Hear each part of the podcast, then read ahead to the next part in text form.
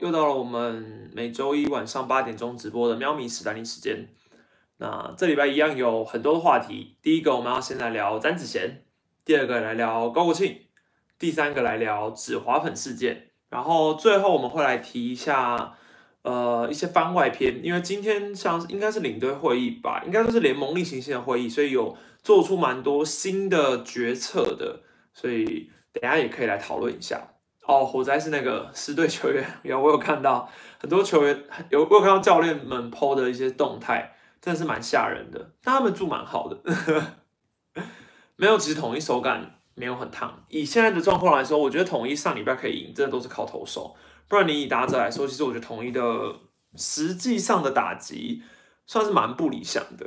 呃，首先我们来聊一下 T 宫北眷顾詹 A，好，那。詹子贤，正如同我们上礼拜才刚讲说，到底要不要把詹子贤挪去别的棒次？那祝总终于在第一呃上礼拜的第一场比赛输球之后，选择把詹子贤调离中心棒次了。那他把他调到第六棒。那从开季以来，詹子贤总共二十一场的初赛，一直以来都是打第四棒，是两成五六的打击率，然后一一发全垒打。那所以祝总就觉得说要让他喘息一下，因为他毕竟也知道他压力一直很大嘛。所以他就觉得说啊，提供杯会还他的啦，所以就先离开四棒没关系。那张子贤是从四月十四号开始去打第六棒，这打第六棒以来有四场比赛，四支二、四支零、四支一、四支零，好，总共是十六支三。所以你说这个打击成绩有没有变得比较亮眼一点呢？我个人看起来是没有，对我个人看起来是没有。当然，我觉得张安的运气还是差了一点，就感觉他打什么球好像都被接什么，就自从就像他开机以来也是这样子。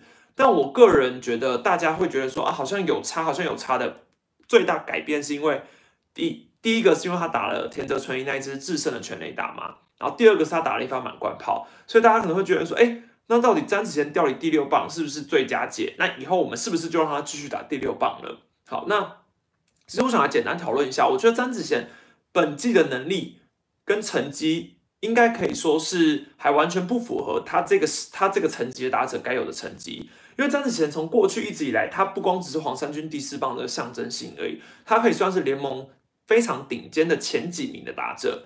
今年他的 OPS 加目前才一百零二点六，也就是说他等于是刚过联盟平均水准一点的打者，跟过去的他是蛮差异蛮大。因为去年他的 OPS 加是一百二十六点六，然后再往回一年。呃，二零一九年的时候，他的 OPS 加是一百五十九点八，是非常非常惊人的，也算是他的生涯年成绩。那在前一年，二零一八年是九十六点三，所以他大概是从二零一九年蜕变为联盟最顶尖的打者之一。好，那我知道很多人都会去讨论说，到底詹妹的得点圈有人打击率，或是他的垒上有人打击率、垒上无人打击率到底是怎么样？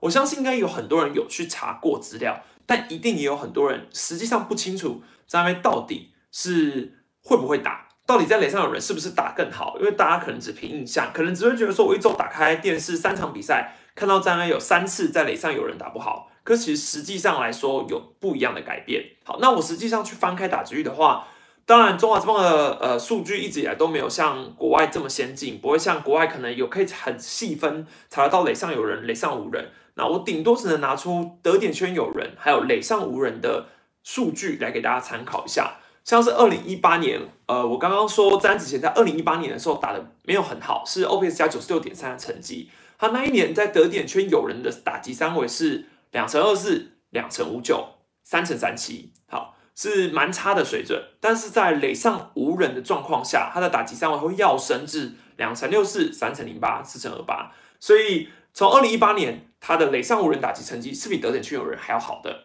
好，那二零一九年，也就是他的生涯年。他在得点圈上有人的打击成绩是三乘五二四乘三六零点七一六长打率。好，那在垒上无人的情况下，算是又有在小幅度的提升成打击率三乘六二，然后上垒率三乘九七，但长打率是偏少的。对，上长打率是有点退化的，是零点六五四。这是二零一九年的数据。好，那二零二零年就是去年，他的得点圈有人打击率是两成九九。三成九一零点四四八的长打率，好，但是在垒上无人的情况下，它会大幅度跃升成三乘六零四乘二五零点五六九，也就是说，他从一个得点圈有人打击三围是二三四的打者，变成在得呃垒上无人成为一个三四五打击三围的打者。好，那今年呢，他的得点圈有人打击是两成五零、三成五九，然后零点三七五。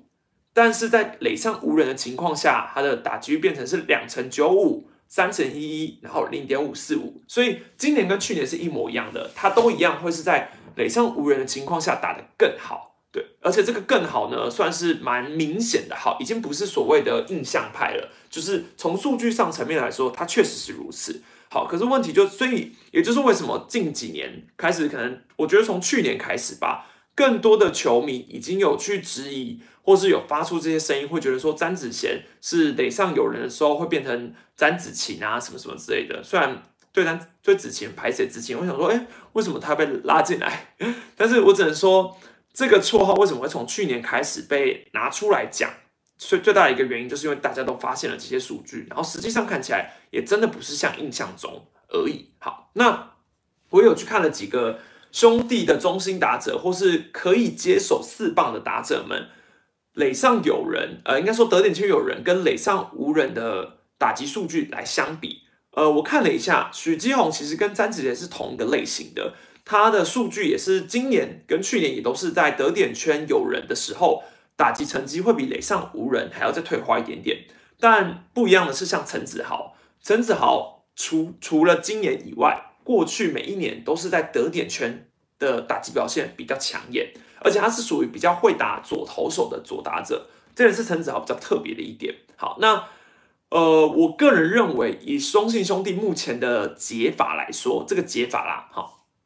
就是如果你需要四棒不固定的话，其实我觉得是他们可以去考虑的。就像统一师，目前为止，其实他们没有把四棒一定是给谁当。有时候是左投手先发的时候，他会选择把林安可往后，或是呃，可能林安可会来打第四棒，让郭富林打前面一点的棒次。那有时候如果是在右投手先发的时候，他可能会直接把外野三帅全部都排一二三棒，第四棒会摆上郭富林，因为说在统一的。呃，教练团的思维来说，他们会觉得说，哎，哪一个打者现在的状况可能比较适合依照对手的形态去做，他们要谁来打第四棒？我觉得不用特别要有传统的思维，说哦，比如说传统的想法就是陈金凤一定要摆第四棒，这就是传统；彭正明一定要打第四棒，这就是传统。其实我个人认为，以现代棒球来说，什么都已经在呃太旧换新嘛。那这种传统的思维，我觉得大家也可以。就抛弃掉没有关系，就是我觉得教练团反而应该可以去跳脱出这一点。对，那当然，如果以林威柱总教练目前的用人方式来看，我是觉得他还是偏向传统派啦，对，还是偏向传统派。那可是我个人比较不看好，或是说我觉得比较治标不治本的办法，就是像兄弟目前的做法，是他们选择把老将拉回来扛第四棒，这有点像是之前统一师。在苏志杰啊，还有什么？我记得也有一度有所谓四棒荒，就他们找不到一个第四棒型的打者，所以他们选择把像是高国庆这样的老将拉回来打第四棒，潘武雄有时候拉回来打第四棒，然后陈荣基也会哦偶尔放第四棒。那我个人觉得这蛮像治标不治本的方法，因为你只是觉得年轻的选手打不好，你就。先放老将回来，可是你说到底，你之后你还是得面对这个问题。那你何不在现在这种时候给年轻打者多培养的机会？你就让他多在第四棒打久一点，因为现在都还是例行赛。你到时候总冠军赛，你真的需要的时候，万一你的年轻打者状况很好，就去打了第四棒啊，状况又变差了。那我觉得这是有差别的，就是应该说这种形式上是蛮有差别的啦。我觉得放老将回来打，算有点治标不治本，当然。短时间的灵活运用我就 OK，但你不知道长时间会发生什么事。好，感谢道格拉斯的 d o n a t，晚上好。最近忙都没跟上，可是赛季末或是关键赛，子晴手软比例很高。目前看他还会是四棒人选之一，我也祝爱他。哎，都是没有错啦。应该说，我觉得呃，目前林威柱总教练对外的说法是他还没有放弃，应该说他没有还没有确定说这个棒次要给谁。或是要让谁去打第四棒啊，调来调去什么之类，他目前没有这个想法，他只觉得说，哦，目前这个人选还没有固定下来，还没有固定下来。好，那我个人是觉得兄弟迟早还是得面对这个问题。那一呃，他们一样要找到一个未来他们所谓的第四棒这种东西，算是比较行销层面或是球迷层面需要去注重的事情。所以当然，这个第四棒是早晚要去面对的啦，当然去面对这个问题。那呃，以兄弟目前所有的人气选手来说，我个人觉得人气最高的应该还是詹子贤。你光去看他上礼拜打出那支满贯炮，还有打田泽锤那次全垒打点击率到底有多高，我就可以大概了解到了。对啊，那当然，我觉得还是倾向是给一些新生代的选手去扛，去试试看比较好。因为其实各队的四棒也慢慢的有在太旧换新。诶，除了富邦，好像富邦也算是没有太旧换新，因为富邦目前一直也找不到他们所谓新生代四棒的人选。他们原本是有想要范国成来试试看嘛，但以目前来说，还是高国辉要么林奕泉，就大概这两个。对。那统一的话已经算是换血完成了啦，就算是郭富林也是算中生代，所以也还没到三十岁，所以他也算是一个换血。然后像林安可、苏志杰其实也都可以去扛第四棒，所以我觉得统一的四棒也算是换完了。对，那兄弟的话目前还是卡在这里嘛。然后乐天的话还是一样是陈俊秀、朱玉贤、林红玉去有时候试试看嘛。对啊，然后魏全龙的话一样，他现在新生代就是要给。像曾桃龙，然后或者是刘吉宏，感谢龙的抖内，先抖一波，晚点做完期中考报告再来看。哎呀，辛苦了，辛苦了，赶快去先去忙期中考，你再看回放就好了。可以回放看一次直播，然后 p o c k e t 再看一次。那我们下一个话题来讲一下大学长哈。那我觉得大学长这个话题啊，呃，应该会有。我其实呃，从我大概创频道初期以来，就针对大学长做过一次影片。好。那自从做过那一支影片呢，就有蛮多的，应该说蛮多的叫什么球迷会陆陆续续的反反映给我，可能到现在他们也还会跟我说，你看高国庆又还没退休，同一垒根本就不需要换人啊，然后高国庆明明就还很有实力，当初还在那边说什么叫他退休还是什么之类的。好，那我觉得要回去讲一下这个时空概念。那首先我们要必须讲一下现在进行式，就是高国庆已经签下了。新的一张合约，那这张合约是所谓一加一，但实质上就是写选手的两年约啦。他今年球季的月薪就已经是四十万了，他明年会涨到四十一万，然后采取一个一加一的合约动式合约形式。那高国庆自己本人当然是很开心嘛。好，那毕竟是这个合约算是你知道，今年打得好，明年的薪水会在有幅度的调整，但基本上狮队还是以选手的方式去调。那。对于高国庆来说，延续球员生涯是他最大的动力，所以他并没有想过要去谈教练约。所以我个人认为，他跟狮队的合约为什么会今年谈这么久，就是因为他始终不愿意去转教练。所以那这样子，统一还要留住他的话，就只能往选手的方向去谈。所以两边一定卡关非常久。好，那至于说这个加薪，有些人会觉得说，哎，怎么还加薪啊？什么什么之类的。那我个人是觉得这个加薪有一部分也包含所谓冠军福利啊，毕竟球队去年拿总冠军，所以理论上来说，你就应该要给他多一点点的薪水，也算是形式上的代表，我觉得很合理啊。算是我也是觉得没有到很有意义的部分，不过实际上的成绩，我觉得是我们等一下要来探讨的啊。更正一下是今年，因为我一直觉得他们也太晚签约了吧，所以是今年是今年，所以是他是今年四十一万。好，感谢于 home 的董内。感觉统一还没有真的找到接替国庆的人。好，这个问题等一下我来讨论一下，因为我觉得某种程度上来说，统一有点在逃避找接替国庆的人。某种程度上来说是这样。好，那我先讲一下为什么我当初要酸高国庆的理由。好了，以高国庆二零一九年，我做那支影片是在二零一九年的季末，我当时说，我觉得高国庆会不会退休会。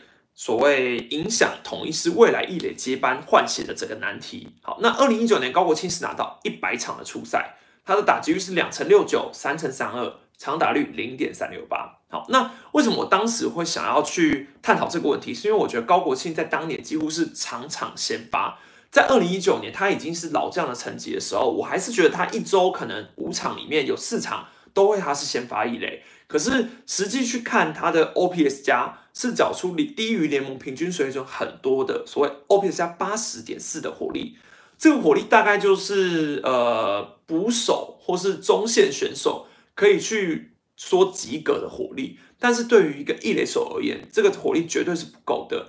那所以我觉得狮队必须要提高所谓的危机意识，因为你后面还有很多新秀全部都在等这个机会。那如果你现阶段不去把高国庆淘汰掉，未来你只会有更多的问题，所以我当时会觉得说高国庆还没有退休，那狮队未来的换血是非常严重的一个问题。好，那这是因为这些前提是建立在我认为高国庆不适合担任天天型的先发选手。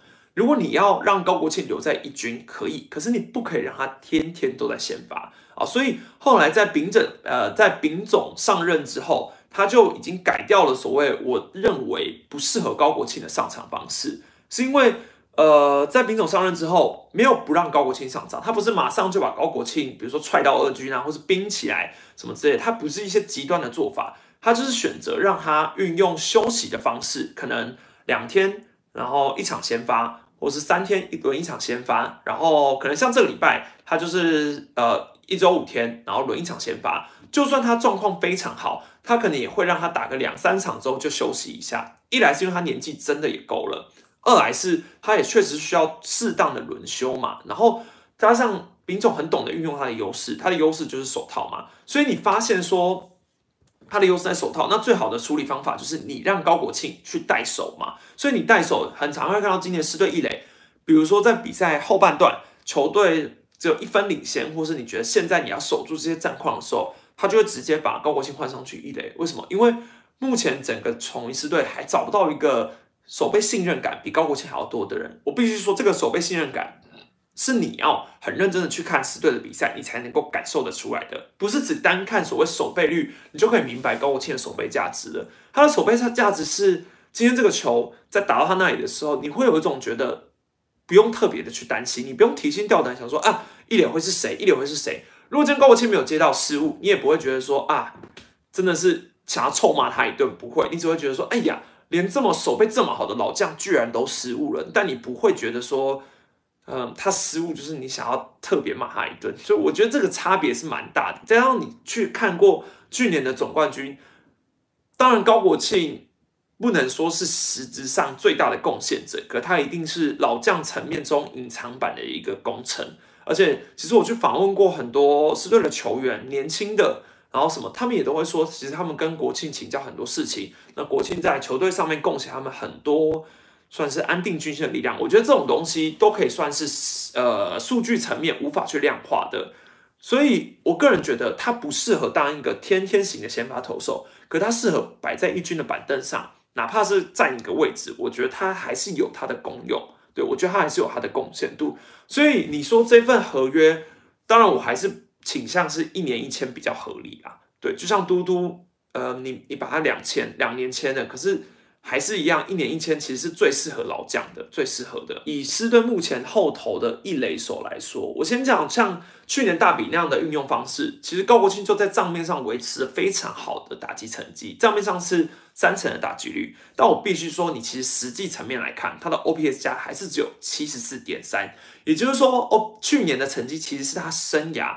最差的一张成绩单，因为他生涯过去其实 OPS 加八十已经是很低了，七十四点三根本就是以一垒手来说非常低。可是我觉得酸他的人变少很多，是因为他已经不是一个天天需要上场先发的一垒手了，他已经是一个板凳上面可能偏向带手的野手，所以他的功用比较像是稳定军心、手套、守备能力，不再会是打击成绩。所以就算他的 OP 加实际上是这样。我觉得球队还是能肯定他的贡献，让他获得加薪，这是我觉得他们经纪公司可能在谈判之中可以握住的最好的筹码啦。好，那呃，以后投是对一票一垒手来说，到底谁能够取代他？吴杰瑞，然后施冠宇、邓志伟、姚宇翔、潘杰凯，然后像郭富林、陈永吉也都要去抢这个位置，所以一样还是一个七抢一的局面。那就这七七个人来说。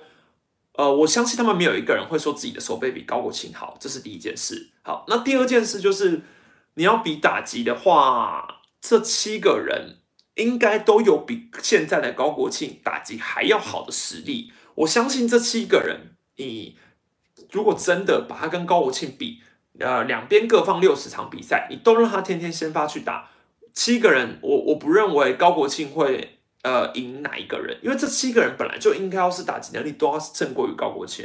但我们一个一个来说，我觉得自从他受伤回来之后，我就一直觉得他的稳定打击能力消失了。当然，你要说他有一场有有一场每一场的先发，这是事实，没有错。可是以吴觉得目前的局面，他都还要去思考，呃，可能要去转练捕手了，又要再转回去练练看捕手，因为他就要一直去寻找他的位置。那我觉得。当初他的球队上的安定感为什么能够去卡二垒，就是因为他的稳定打击的能力是很好的。对，但是以今年球季来说，他先发机会还不够多，然后他守一垒的弱势就是他的身高不够高，他属于矮小型的球员，那所以他面对一些比如说二三游丢过来的球，如果是一个玩慢斗，其实 Jerry 有蛮长机会，应该说有蛮大的机会没有接好，或甚至是他的手够不到，就是我觉得是他手背上的一个弱势。好，然后还有一个郭富林也是一样，当然你以棒子来说，郭富林没有问题，可是他的手背上很长。就算到一垒，你还是会看到他玩慢斗接不接的好，就是失误变美记这种东西，算是你有认你有真的在看比赛的话，你可能才会发现的事情啊。那像陈宏基的话，我还是觉得你就是在给陈宏基多一点时间，因为其实就像丙总说的，今年球季前面陈宏基的上场机会非常的少。我原本以为呃，可能他有一些伤势什么之类，但我觉得可能是丙总就是想要先让新秀试试看，他可能就觉得拥基是属于。呃，随插即用的，就是你知道，马上放上去，他就会马上打得好。可是刚好雍基今年算是面临一个生涯最大的低潮，所以我觉得还要再给他一点时间去慢慢调整。那像后面的新秀的话，我我个人觉得邓志伟已经卡在一个，已经卡在一个完全是生涯边缘的地步了。就是我觉得就连他在二军，可能他现在打，除非打的真的是再好，不然我觉得他自己可能也已经把这个重心转移了。因为我已经。感呃有点感受不到，像他之前春训访问也都没有，丙总他们也都没有再提到邓志伟，就感觉可能他已经不在球团的规划蓝图内了。好，那潘杰凯的话，像是今年应该是前面有受伤的关系，不然其实他去年在总冠军赛然后都有获得重用。我觉得今年开机他算是应该是有受伤啦，所以他调整比较慢一点。好，那姚宇翔跟施冠宇的话，就是目前师队重点培养的嘛，那。这两个之中，又以姚宇翔更值得期待，因为姚宇翔年纪比石冠宇再小了很多，左打有 power。今年开季前，其实他也确实有展现出蛮有他的一套的打击能力。那降下去二军的原因是说他的手背有一点状况嘛？那我可以说这也是事实，但他不能说是不能接班易磊的一个大问题，因为对于一个新秀，你要给他持续上场的机会，他才有办法证明自己。拿林子豪来比，如果今天。统一球团或者说教练团对于林子豪的信任有像又放在姚宇翔身上的话，那我相信姚宇翔一定也是练得出来的。因为林子豪其实前面的成绩我也不能说打得多好，对，你看像前面的时候，他其实几场比赛打击也都在三成以下，然后手背的部分的话也是有出现失误，当然接球手感很好，可是还是有差别。那我觉得是丙总一直有给他很多的耐心，他就是觉得林子豪，你现在给他一堆打起数，他就是打得出来。我觉得如果丙总能够把这个信心放在姚宇翔身上，我相信姚宇翔也打得出来。那至于你说为什么他愿意给林子豪这个机会，不愿意给姚宇翔这个机会，我觉得这就是要去探讨的，就是这个为什么是我觉得还不清楚的。是比如说他们评估姚宇翔除了手背之外，还有其他的问题需要去解决吗？这是我觉得教练团可能有去评估的。那像子豪，可能他们就觉得手背已经是有展现出天赋了。那打击本来就是要养，那他们也愿意给他这个机会。所以，即便在郭富林这这么庞大的一个竞争者放在三垒，以带棒子手背来说，他们还是愿意给林嫂很多机会。所以我个人觉得，应该说，如果师队愿意把给林嫂的耐心放在姚宇翔多一点，还是能够养得出来的。还是而且。最好的当然，以师队现在的想法啦，最好的办法是赶快拿下来就上半季冠军。你现在拿了，你下半季有很多的时间，你就让这些老将下二军休息，把一些你觉得未来球球队的一些新秀啊，全部都拉上来，拉上来一起养。最怕最怕的就是你现在豁出去，豁出全力之后，你就拼上半季，结果你上半季冠军没拼到，所以你下半季还是要重演，你还是只能靠老将去拼。这是我觉得比较担心的，所以就是对现在的理想状况来说，他们应该就是想要在上半季赶快抢一座上半季冠军。接下来下半季他们就要去思考要派哪让哪个新秀多养一点时间，这是他们目前要去做的事情啊。我觉得好，但说真的，我觉得实际看高国庆这个例子啊，我最大的疑问还是到底为什么没有签约也可以打比赛啊？就中华之邦这个规章也太奇怪了吧？就是唐兆廷跟高国庆。据新闻报道，是在四月十几号才爆出来说他们两个完成签约，那有些说法是说三月底就完成，可能四月初才报。可是问题是球季就已经开打啦。去年潘威伦也是这样，直到四月十四号才签约，是他先发的前一天哦，才说哦，嘟嘟的合约谈好了。可是我觉得这这是一个很大的 bug 啊，就是为什么中华职棒可以让没有签约的选手上场比赛？这个我觉得是联盟还没有被抓出来的一个规章上的问题。呃，我又去找了一些新闻，有一篇新闻有写到，他说现在球团在开季注册选手的时候，不会缴交契约更新完成的资料给予联盟，所以如果说这个选手不是新人，他也不是洋将的注册，那 CBL 球团没有义务把合约的更新内容告知联盟，也就是说，终止规章内并没有任何的专案讨论放在选手的契约被承认的动作。呃，所以我在联盟这个可能开季登录的时候，我是不需要去检视说这个球员到底是不是这个球团契约的一份子，因为如果他们没有完成契换约的动作，那这个球员理当他就是自由球员啊，他应该是不属于任何球团的，所以他理论上来说应该也不能替任何球团效力吧？那这是一个待解的谜题，因为我看韩国职棒、日本职棒、美国职棒。都没有容许这件事发生。那球员工会有没有去针对这个 case 去了解一下？呃，算是避免掉未来会再重复发生这样，还是就继续这样？然哦，大家谈心就是可以一直拖拖拖拖拖拖拖拖拖拖拖拖到球季开打才公才跟大家说，哎呀，可以可以出赛了，把把七水谈完了。我觉得这对于球员或是对球团来说，这个都不合理吧？都不合理。紫华粉这件事，我们先是从罗华伟。再来又是碰到赖鸿成啊，今年抗议指华粉的刚刚好都是林威柱。那其实去年林威柱就有一直有在二军也一直算是针对紫华粉事件有重复的抗议过了。好，那根据规章来说，我必须说这个规章我又找了两个不同的规章。嗯，我觉得这这也是一个 bug，就是为什么这规章有两种版本？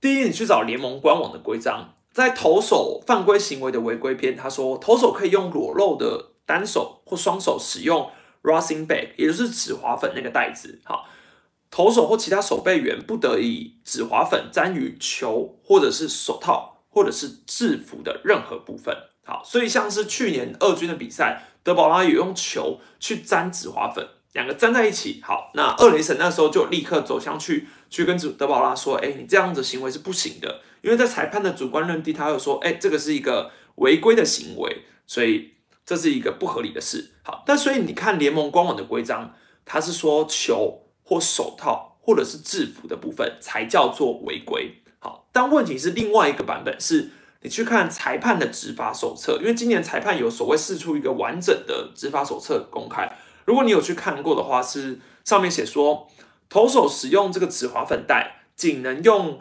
素手沾搓，素手不得直接沾涂于球。或者是手套，还有多一个手背上，避免投出时形成雾状，影响打者的视线。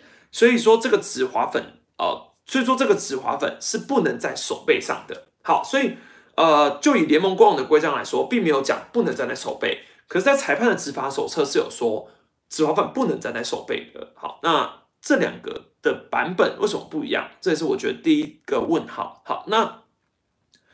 以裁判执法手册来讲，林威柱的抗议就是有道理的，因为本来就不能放在手背嘛，所以今天林威柱出来说，哎，为什么不行？呃，应该说今天林威柱出来说这个东西不行，所以他的抗议是，呃，应该说这个东西是身为总教练该去做的。他看到场上有不利于自己球团的事情发生，他走出去抗议，这是非常合理的一件事，因为。反正裁判执法手册有写嘛，手背上就是违规，所以你会做出去抗议，这是合理。我觉得也没有什么好酸的。那当然，有些人会讲说啊，每次都是你啊，每次都是你出来抗议。可是啊，这就是为自家球队谋福利。如果今天呃，你你明知对手违规，可是你一个总教练你不出去抗议的话，这才是所谓的放任，就是你知道为自，这才是一个放任行为，自家球迷才能够去讨挞伐吧。所以我觉得林威柱这个抗议是有道理的，但问题是。联盟也没有所谓的明定的惩罚，没有说，哎，这个投手违规行为惩罚是什么？呃，不是说投手犯规一样，比如说垒上跑者都跑一个垒包啊，还是什么，呃，什么没有任何的行为，所以这个所谓明定的惩罚是没有的，对，所以我觉得这个问题也是无解啊，这个问题也是无解。好，那当然有些人会说，呃，林文柱主要是当然除了抗议烟雾弹以外，他也有讲赛后新闻，他有讲说他觉得赖鸿成不管是手心手背都已经是止滑粉太多了，所以他觉得他应该要走上去去抗议这件事。他有有一篇报道有明确讲到手背这件事。好，那至于你说赖鸿成有被警告吗？我是不知道他跟三雷神讲话的时候，那个是不是表示他有被警告？可是就以画面上来说，我是看不出裁判有警告他啦。对我是看不出。那当然也有些人会所谓帮呃看画面来补述说，他们觉得赖鸿成是故意的，可能是刚好碰上林威柱，就是想要挑衅他，所以以前的赖鸿成可能没有，那今天的赖鸿成故意想要去挑衅林威柱，所以才多用点紫花粉。那我觉得这个是有点想太多了，因为。我去找了过去赖鸿成的影片，其实他本来就算是一个大量使用紫花粉的投手。如果你们去看 YouTube 去年九月二十六号对上同一个比赛，当时赖鸿成的紫花粉带，甚至是还有碰到帽子，然后他的整个呃后面的帽子也都是紫花粉。好，那他在用紫花粉那个时候，还有这样不经意的这样碰到一下帽子，然后同时他又甩在他的手背上，所以投手很常会有这种紫花粉这样砰砰砰砰的这个手势嘛。所以他投出去的球也是有烟雾弹的，然后去年也没有任何裁判去针对赖鸿成讲一些 case，就是他也没有讲说，哎，你这个紫花粉不行啊，什么什么之类都没有啊。所以在他的视角里面，当然就是当然就是没有违规，因为他过去从来没有被违规。应该说，过去从来没有人告诉他说：“哎，你这个行为违规了。”所以他的意思也会觉得说：“没有啊，我本来就这样，没有，我没有违规吧？”可是实际上，林维柱提出来之后，才发现哦，原来这是违规的哦。所以他赛后报道有讲说：“哦，原来呃，感谢林维柱给了他这个经验，所以就是他学到了一课，什么什么之类的。”好，好，那当然，我觉得很有一些球迷会为了黑赖鸿成而黑，是因为。呃，赖鸿成过去有一些 case，可能得罪了乡民，或是在乡民的眼中不是这么的，该怎么讲呢？不是这么讨喜的球员。对，有些人可能会觉得说，啊，他就是故意的啊，他怎样怎样之类。可是我觉得这件事还是就事论事，跟球员本身无关。还有，呃，以我个人采访过赖鸿成的经验来说，不是要帮他说话，可是我只是觉得赖鸿成其实跟荧幕给人的形象差蛮多的，差蛮多的。呃，之后专访的视角也会有一支是他的影片，那。当时赖鸿成，哎，应该说，我觉得我访问过赖鸿成的第一个想法，真的会觉得说，他也太会讲话了吧？就是跟我过去思考过的，跟我过去在荧幕前看过他的形象差蛮多的，差蛮多的。然后除了会讲话以外，他还很有逻辑，很有逻辑性。然后就像呃，当然说那天专专访报道已经有人先转到 PPT 上面，所以有一些讨论，有一些讨论过了啦。但我觉得是。嗯，就以赖鸿成来说，我觉得他是一个蛮聪明的球员。对，那实际上这个行为，你今天指滑粉事件来说，我觉得他谈不上是故意啊。对，谈不上是故意。好，那当然，但当然，这件事既然在裁判的执法手册上面就已经有讲说这是属于违规的行为了，那林威柱的利益就是正确的。那赖鸿成经过了这件事，未来他会不会再继续这样做？那未来其他队的总教练会不会也因为赖鸿成放在手背上，或者是看到其他球员，大家就一起来抓紫花粉？我觉得这也是可以去探讨的。就是以后大家的总教练都来去抓紫花粉，那或许这样也可以督促球员们一起进步吧。对，反正就是不一样啦。我觉得这个东西还是要根根本的去解除，不然如果今天只是警告，不是惩罚的话，好像也没有什么实质上意义。他很努力的在吹这件事。我是觉得很有话题性啊，所以我只能说他很努力的在吹，是会让我很很纳闷。就是我当下也会想说，他也太故意了吧？就是如果只是乍看，我也会觉得说太太故意了吧？就是这边吹吹吹吹吹，然后感觉就是要吹给祝总看的。啊，讲一下番外篇，番外篇是在讲自由球员制度的事情啊。因为中华职棒今天已经有新的规章了嘛，有新的规章说年季末的自由球员会所谓的分级制度有改变。好，那会分以前过往是所谓没有分级，那今年自由球员开始会调整为以年薪来区分，变成 A、B 级，会参考日本职棒。好，那说真的，本来中华职棒这个自由权的规章就是参考国外的职棒，只是去年他们有点算是抄的抄的四不像吧。那呃，以日本职棒来说，在日职是依照球员年薪的排名，好，他们是有分三级的制度。所谓的金钱补偿，像 A、B 级的补偿金是原本一个是年薪的零点八倍，一个是年年薪的零点六倍。那么还有一个所谓 C 级的选手，就是在年薪的十名之外的话，他如果提出自由球员，其他队的队伍是可以不用付出任何补偿就签下他的。好，那但是中华职棒是所谓没有分级的，没有分级的，所有自由球员都一样，全额的转队费。都是依照该选手的年度薪资总额的一百五二十五 percent，所以对于像是 B 级的选手来说，呃，他们呃，应该说就以队伍来考量，为什么我签一个比较算是战力 B 级的选手，都还要付出 A 级选手的薪水？那这当然会影响他们的意愿嘛。那中华职棒为了要所谓呃改善这件事，至少把这个制度有效率的去做调整了。好，那只是我我个人还是觉得。不全额照抄的原因，应该是因为他们评估中华职棒四目前就五支队伍嘛，那 C 级的选手可能太多了。如果你说前十二名，前十二名是分 A、B 嘛，那如果再细分 C 级，可能 C 级我也不知道哎，我也不知道为什么不要有 C 级，不然你就超过去其实也没差了。好，那各队薪资排名前十二的是 A 级，然后其余的都是 B 级。好，那所以其他球队如果说签下自由权的补偿办法，就跟现在还是一样的，就是年薪的一百二十五 percent，或者是年薪的七十五 percent 加上一个保护名单以外的球员。所以像赖鸿成这个 case，今年发生在今年的话，应该会是一样的。因为就以去年自由球员的提出自由权的七个人来说，周思琪、陈庸基、张志豪、赖鸿成。理论上来说，应该都是 A 啦。虽然说并没有公布那个，并没有公布薪资的明确的排行，就是各球团也没有公布所谓薪资的明细表嘛。但就以感觉上来说，前面这四个应该都是 A。然后傅余刚、王敬明应该也会是 B。然后林佑颖大概率是 B，因为我记得他的去年的月薪是二十六万，这在富邦球员的薪水里面，我觉得应该排不到前十二。对我觉得应该排不到前十二。那呃，目前看规章是有讲说，之后的年薪前十二名是不会公对外公开的，所以大家也只能猜，大家不会知道对外公开的人是谁啊，大家不会知道。去年最大的一个 bug 是所谓该年度行使自由球员的权利在八名选手以下者，任何球团不得与超过两名球员行使自由球员权利，而这个任何球团原本说不包含母队，包含母队不包含母队，反正最后跳转回来。滚动回来之后变成是，呃，不包含母队。那今年就直接把这个规章理清好了。如果有几个人提出申请，就是可以推出，比如说有十个人提出申请，那母队就是可以推签十加二就对了。就是你的母队不管几个人提出自由球员，你都有资格把他们签回来，不会再有名额上的限制。总而言之，自由球员的条款大概是这样啦。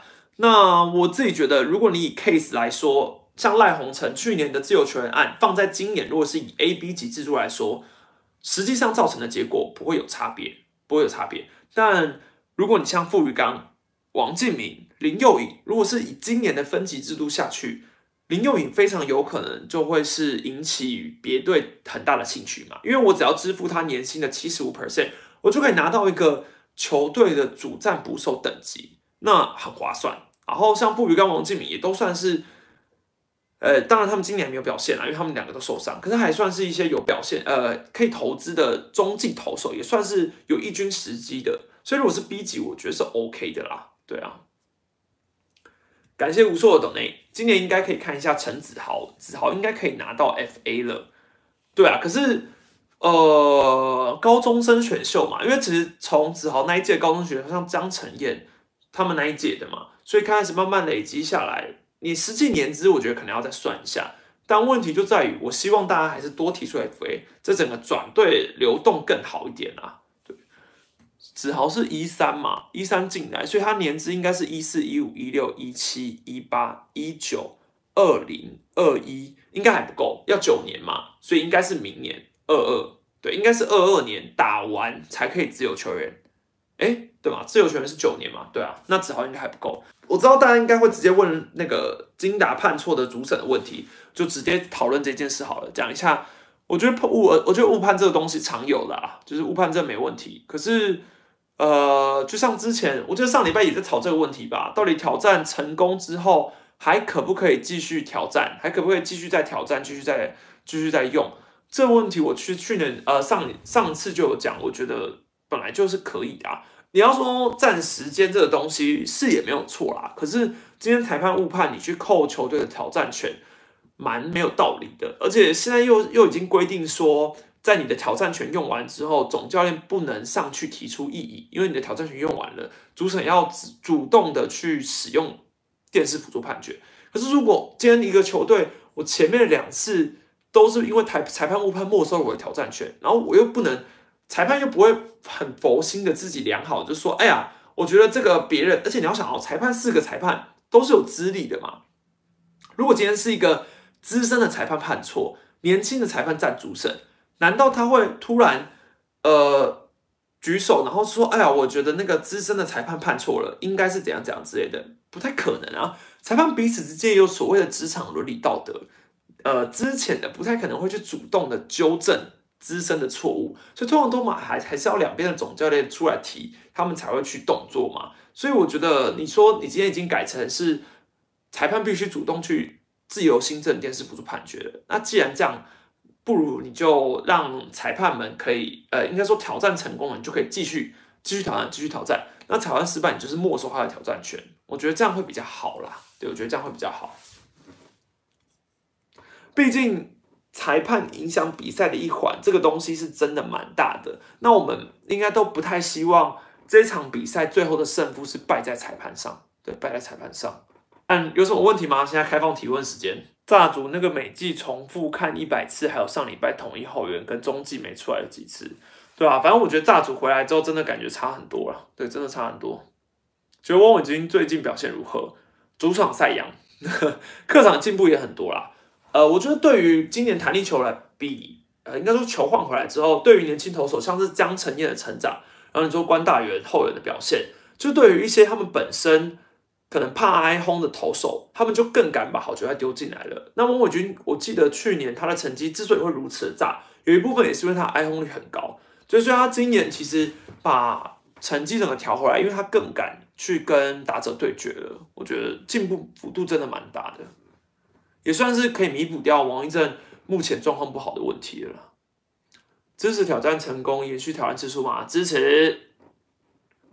古林今年还有资格挑战新人王吗？古林是二零一八、二零一八选秀进的，二零一九、二零二零，今年应该不行了。我记得选新人王的资格是两年为限吧？对，我记得是两年为限，所以第三年好像就失去资格了。成功理当延续，感谢道格拉斯的董内。成功理当延续，如果怕延误比赛，先降低误判率才是重点。为什么统一师先发可以？改变成这样，我大热天看到怕怕。呃，其实我觉得先发改变成这样哦，诶，都最大的原因还是因为三阳组太强了啦。对，还是一样。我从开季前为什么会预测统一师上半季冠军，就是因为我觉得三阳组太强了，就是还够稳定，而且他们提早适应，适应过了，然后今年在面对球季，我觉得没有什么问题。那张成燕跟古林的话，古林我觉得这本来就是他应该要有的实力。其实古林一直以来都是，呃，控球不是最大的问题，健康才是最大的问题。然后江成燕的话，算是球队好不容易给了他这个机会，可以证明自己。因为江承彦本来就是非球型投手，你如果去看他过去剩下的滚飞比的话，全部我记得没有一年的滚飞比是超过一的。他是一个很极端的非球型投手，可是今年换球了，他的飞球飞不出去，所以他应该会更有利，这也是合理的。那他只要一直把直球塞进去，你看他对魏全龙这场比赛，他的球速超过一四零的有几颗啊？我印象中还真的是很少，对，还真的是很少。子谦会不会越来越边缘哦？有可能，嗯，因为主要是子谦在二军的比赛还不够好。我有跟几个球员聊过了，他有觉得子谦感觉是给自己的压力太大了。对，有在关注巩冠吗？巩冠参加选秀，认为哪一队会有机会选呢？虽然说多了一队，结果罗莉频繁对战同一师，反而造成对战重复性很高，怎么会这样呢？罗莉去年对统一才丢五场，明天就是对战第五场了，才一个月就已经对战五场了呢。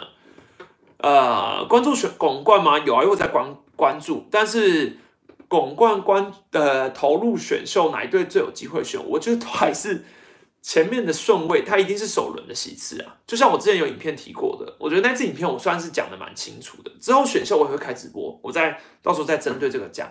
然后你说萝莉频繁对战同一次造成对战重复是很高，可是这也是我觉得这种东西蛮无可避免的，对啊。那刚好这几个礼拜富邦每一场的第一场都是萝莉派出先发，然后统一也没在动轮子，一直都是维持这样，所以就变成古林对萝莉，古林对萝莉，古林对萝莉一直上演。感谢无数的抖内，请问史丹利对于喵一直没碰过羊龙王的想法是在说布里汉吗？哎，都其实我觉得还是碰一下会比较好啦。对，因为嗯，我当然是不赞成所谓呃关起门来自己打自己的就很开心这件事。其实我觉得，当然你接触到不同的投手，你去试试看不同羊头的能耐还是比较好，对，还是比较好。但如果为了战绩的考量，你没碰到布里汉当然是好事，对，当然是好事，对啊，有时副帮真的是蛮衰的。接下来如果要一直碰。应该是我觉得目前龙队的走向，不知道大家有没有感觉啊？就感觉叶总拼命的想要赢富邦，应该说他也是对富邦真的最熟悉吧。可是他感觉算是用尽一生的力气，想要抓下富邦这支球队。实际上来看，战绩也是如此啊。史丹觉得大巨蛋启用后，中顺放掉周记吗？还是假日比赛放台北平日？放台中双主场，其实我觉得兄弟目前经营台中蛮稳定的。可是如果有大巨蛋的话，用双主场也是合理的啦。因为台北这个市场很难放掉，台北这市场真的太难放掉了。所以有台北市场，当然一定要争取台北市场。对，南部已经是够无情的了。当然，我觉得对于兄弟来说，全台主场其实也是是真的啦。因为你像高雄、陈金湖兄弟去打也都 OK 啊，那台南却经营不起来。同一下礼拜还能第一吗？很难说啊，很难说，因为我觉得目前四队都还咬得很紧，随时一个礼拜都还是有机会翻盘的。但我只能说，以目前统一的状况来看，要扳倒他们真的不容易。对，郑凯文呢，他已经一举爆好久了，你怎么看？其实我觉得郑凯文，呃，以今年转先发来说，能投成前面的比赛。呃，应该说前面的比赛能够有压制力，我已经蛮意外了。虽然说球换成不弹球，可是郑凯文实际上的球速真的是下滑很多，他直球均速应该不到一四零吧，应该不到。所以呃，毕竟郑凯文当年还是在先发的时候，他就已经被强制丢往后援了。那已经超了这么多年，你今年要他再回去先发，我觉得已经很失礼了。所以我觉得兄弟恐怕逃不了季中。如果黄安志归队，或是他们想要试于谦的时候，还是会把郑凯文调走。对我觉得，杨基今年开季好差，真的，真的有差。但我觉得这种都还是拉长球季，像去年 MLB 缩水赛季，其实我觉得各种数据其实都不太准啊。觉得下一个可能被挖角的羊头会是谁哦？刚龙吗？应该是刚龙。岳总都讲的很明白了，他说刚龙。没有，都有可能是最下一个被挖走的。他既然都这么讲了，我觉得高龙是真的有这个实力的，对，所以应该蛮有可能。崇宇还会是统一捕手的未来吗？我觉得最早是崇宇的进步幅度还不够大，对，所以呃，但如果你要说以现在来说，郭俊伟跟崇宇来比，我还是会倾向崇宇啦，对，因为郭俊伟比更像是一个完成版，崇宇。你虽然已经有点定型，可是至少两个相比，我还是会觉得给崇宇多一点机会比较合理。对，但是现在来说，让郭靖伟试试看是好，是好，是好事的啦。对啊，就是你让崇宇休息一下，轮轮着，应该说有轮替也是公平的吧？对啊。乐天是不是老了？是啊，每支球队都会碰到老啊，而且三连霸后的队伍就是会，就是会遇到这种问题，这个很难。很难去调整，但我当然，当然我也同意捕手，我还是比较期待罗伟杰。可是我更担心的是罗伟杰再过不久，如果放弃捕手这个位置，他恐怕会很麻烦。对，因为就目前看来说，他的捕手技能养成还没有到符合统一教练团心中的水准。那要再给他多久的时间呢？怎么看魏权凄惨的投手轮值哦？嗯，就像我在布里汉那支影片说的吧，我觉得就是布里汉走之后越越来越凄惨，越来越凄惨。不觉得亚洲的主审都太客气了吗？邦威那样骂，在大联盟早就被驱逐了吧？这也是事实，对，这也是事实。我觉得裁判，呃，亚应该说台湾的裁判都蛮容易被球迷骂的狗血淋头的。在台湾当裁判，很少有因为判的好而被称赞的，对啊。但当然，我觉得裁判要么你就树立自己的威严，反正你都会被讨厌嘛，你就被讨厌的，你就有被讨厌的勇气就可以了。大碗的来由，哎，对啊，好像好像其实很多人不知道大碗的来由，哎，可是其实应该说当初丙总讲的应该是所谓大腕，大腕就是呃一个用法，大腕羊头。可是我不知道是不是媒体听错，还是因为我觉得。一开始的时候应该就是讲大腕吧，所以可能后来可能为了所谓亲民一点而翻墙，就是写出来就变成短腕大腕，对啊，应该是大腕才对。我不太确定他一开始讲台语，因为我不在现场，所以我不是很确定。对，因为我当初原本也一直觉得说是只说这个人，哎，都就是很短腕啊，很很厉害，就是，可是我后来有去查了一下，好像。其实一开始的用法是大万呢，对，好，下次我再下次再问兵总好了。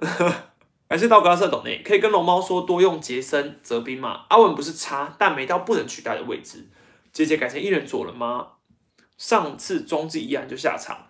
对啊，我觉得呃，以乐天来说，他们现在就是赶快的把换血换完，所以马杰森、林泽斌应该就会是乐天未来的二游界。对，那至于说你现在把马杰森降下去换林哲斌上来，是觉得蛮可惜的。但我觉得乐天还是要取舍，就乐天该到了一个要取舍的地步了。他们到底要拼战绩，还是要换鞋？去年他们其实就已经算是在换鞋了，那何不今年继续换下去？我觉得再试试看。然后姐姐一人做的这件事的问题，我觉得比较可惜。对我觉得应该把它当长中计一样用，就像潘威伦这样，把它当一人做用，真的太。太浪费了，而且就像所谓之前就有说许明觉教练是比较传统的传统的思维嘛，那当然一开始战绩好的时候还没有被一直点出这个问题，可现在还是会觉得还是会，你还是终归要去面对的。左右头一直换来换去，就以现在棒球来说，左右并这个思维算是蛮不成立的了。陈世鹏今年的成绩怎么样？蛮好的啊，可是我有看陈世鹏的圆护率好像才一点多吧。其实陈世鹏今年的数据是非常好，只是呃富邦给的打线资源真的是太差了，导致于他拿现在好像才拿了一胜吧，对啊，不然他圆护不然他圆护率高一点，他应该就会像张成业每次上场统一都打一的分数。感谢江志哲的斗内，感觉统一可以再选一个后援投手，你是说选哪一个呢？选那个你是说季中选秀吗？诶，当然还是要啦，对，当然选秀来说，当然还是后面投手这种东西就是要一直补的啊，对，但是选秀补后援投手其实很考验球探，因为东岸通常你要选后援都会是放在五六七轮之后，就是你才会去想办法找到一些珍珠来当选秀，像是富邦的曾俊岳嘛，就是一个典型选的很好的例子，因为他之前是第七轮嘛，所以就是沈玉杰看投手其实蛮 OK 的，对。那像统一的话，近几年季中选秀后段，像郑军人也是后段，对啊，陆成虎还没养好，急着拉上来开箱，然后就爆炸，对啊，就是成虎就算是比较典型的 rush 的例子。那以高中生投手 rush 来说，目前好像很少有好结果，对，目前很少。对林子玉，他会是我以前先发拿胜的解答吗？我觉得你要说解答有点难，我觉得林子玉就是五号，对，五号先发投手。摆在别队可能真的是要竞争五号，可是摆在现在的位权是可用可用之兵，可以先发。可是你要把它拿来当期待值的先发投手，就算是年纪还有实际的呃夺三阵率什么什么之类的，我觉得都还没有到那个地步啊。感谢道格拉斯右斗内，明天会去洲际看猛快开箱，我支支打乙中，可以赛前分析吗？让我有个心理准备。好，赛前分析的话，就是要先看一下乙中明天是甲中、丙中、乙中还是丁中呢？这是第一件事。然后第二件事是猛快哦，我如果没记错，猛快我当初在羊头资历分析的时候，没有觉得猛快是比较，应该说我没有觉得猛快是，呃，会在中职适应很良好的投手。对，所以你说这个心理准备嘛，可能是打击战好了，帮你做个心理准备，打击战。哎，而且今年的用球要打击战很不容易耶。只能觉得张国豪会很惨，是因为骨刺没清除吗？对啊，我一直都觉得张国豪为什么那个问题不先解决再来啊？对啊，我真的不懂。我我其实好多次直播休赛季什么之类直播，我都一直一直有在讲。我不我我当然不知道实际上关联是不是这个啦，可是我一直觉得为什么不把骨刺清好？对，因为他现在还算年轻啊。感谢吴硕再次抖内高中生 Rush，我们家陈柏豪算撑挺久了，今年才出状况。对啊，柏豪其实算是，可是柏豪当初算是高中生，然后拉后援嘛，今年也是遇到了手的问题，对吧？以去年来说，柏豪的贡献也是很好啦，但今年不得不说，在柏豪呃受伤的情况下，兄弟的牛棚顶的真好，对，顶的真好。感谢肉丸人的抖内，以中怎么办？廖氏兄弟有过雷的，我家以中健仔也修不好，哭哭。爱豆以中哦，但我觉得以中就是一个堪用的五号投手一样，我也是觉得他是堪用的五号投，他就不是夺三阵那种类型的啊。只是想不到今年在换球之后，他的成绩并没有到非常的稳定。但我觉得以中本来就不会说是轮子的一个。解答吧，对你只能说会把他当成一个五号的堪用先发投手，毕竟他当初选秀的席次其实就不高了。但是兄弟目前现阶段先发投手就也没有可以顶上的人选，黄恩是目前的状况就是还不知道在哪里，对啊，所以我觉得还是还是要等一下啦。当然等，如果你于谦你还是再让他养一下，不要急。再感谢志将志者的斗内，请问统一是林子威什么时候回来？好想看统一中继有左投。目前看紫薇的 IG 是已经在练头了啦，对，目前已经在练头了，所以，呃，我觉得丙总的目前的想法来说，应该就已经不把林紫薇再拉回去选拔了。我觉得，对我觉得紫薇现在就是能中继继续贡献就好了。对，跟史丹利推同一球场对面的鲜豆腐冰，球场对面的你是说我都是五飞街那一家啦？对，你要胜。你要选择，我个人是觉得五飞街那一家比体育公园那一家好吃，因人而异啊。但我个人是，大家都，呃，我这边的人都是蛮吃五飞街的，虽然说差别也不知道非常大。